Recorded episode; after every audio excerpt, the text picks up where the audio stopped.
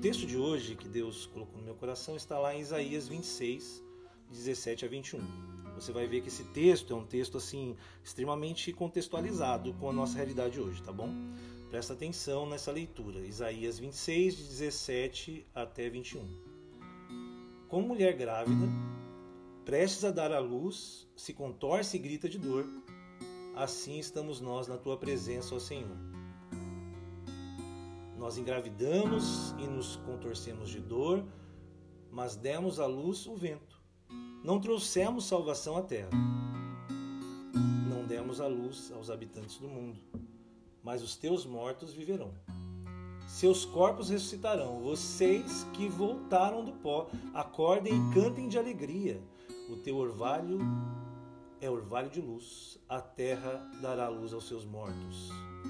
Vá, meu povo, entre em seus quartos e tranque as portas. Esconda-se por um momento até que tenha passado a ira dele.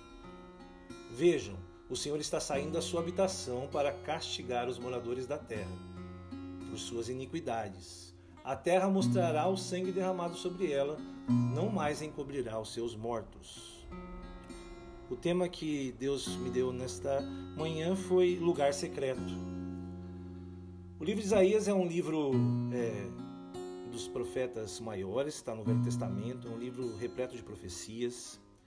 Ele fala tanto de Jesus, quase que 700 anos antes de ele nascer, que ele é chamado por algumas pessoas de o quinto evangelho.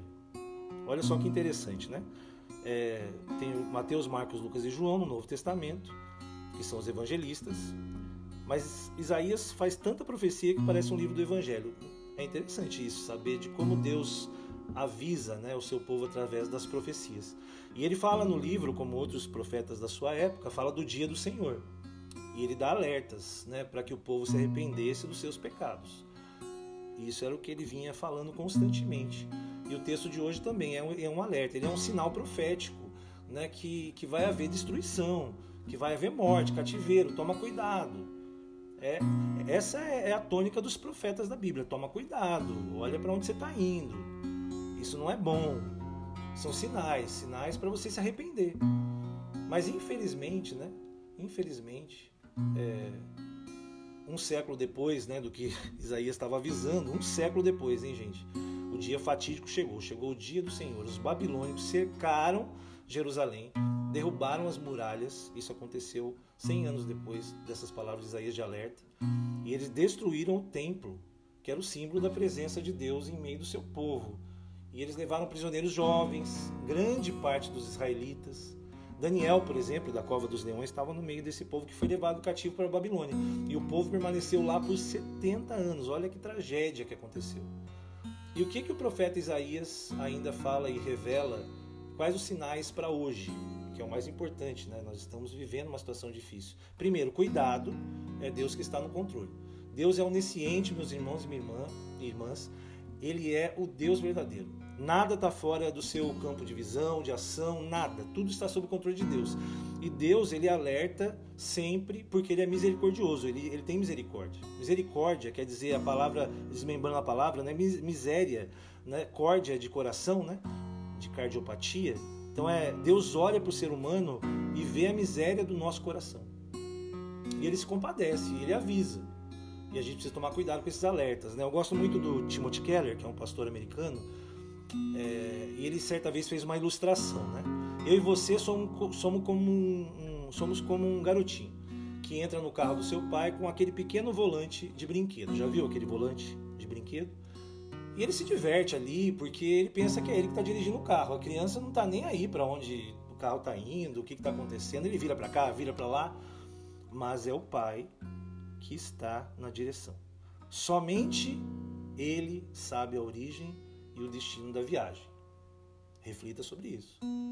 Por isso que fala no versículo 17 e 18 que nós somos como grávida, que está sentindo uma coisa de errado, estamos na presença de Deus, parece que vai acontecer alguma coisa, muita dor, é muita situação difícil, é isso que ele está falando, a gente está sentindo isso, né? E, e, a gente acha que, que, que, é, que é uma criança e na verdade a gente está dando luz ao vento e a gente não está fazendo é o nosso trabalho, que é levar salvação para a terra, está lá no versículo 18. Nós não trouxemos salvação à terra.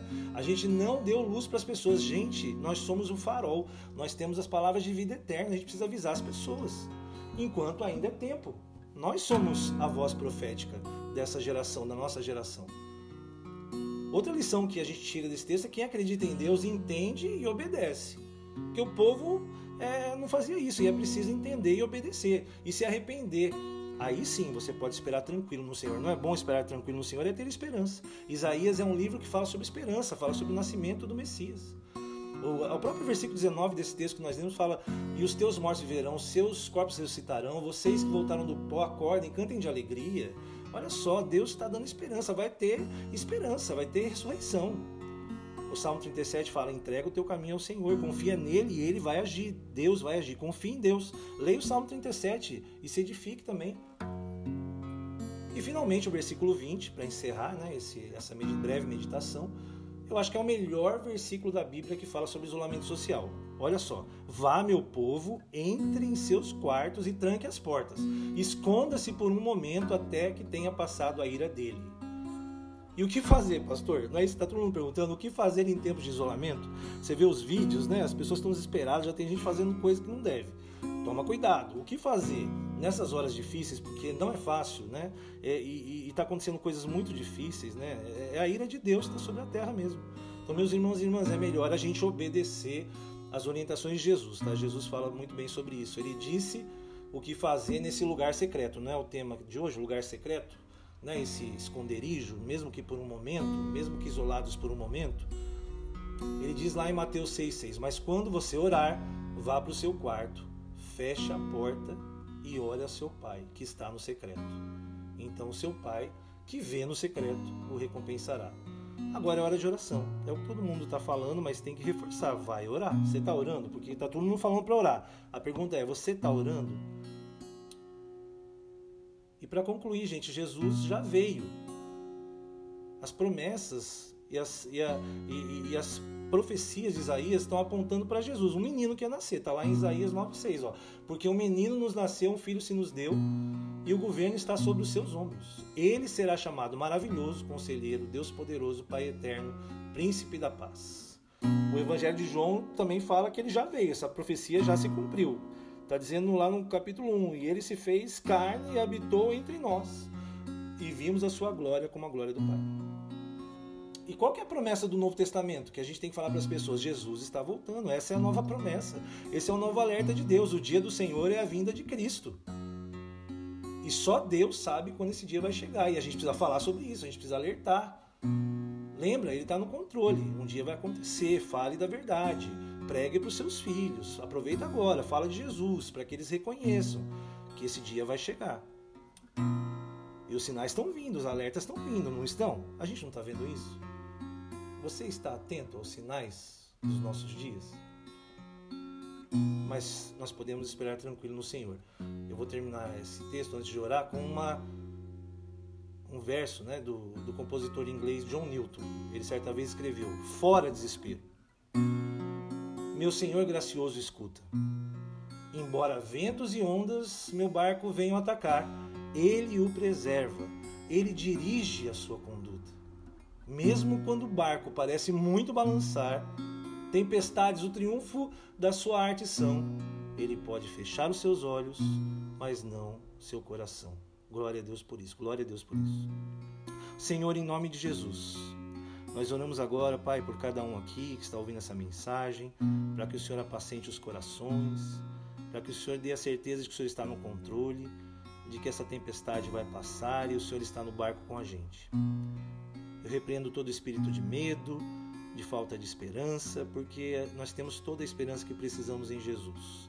Cuida, Pai, desses irmãos e irmãs tão queridos, aqueles que estão na linha de frente, abençoa Senhor Deus, seja qualquer funcionário, Senhor Deus, desde médico até os caixas, até os, os empacotadores do supermercado. Nós abençoamos e agradecemos pela vida desses homens e mulheres que têm trabalhado incansavelmente enquanto nós estamos isolados. Deus abençoa.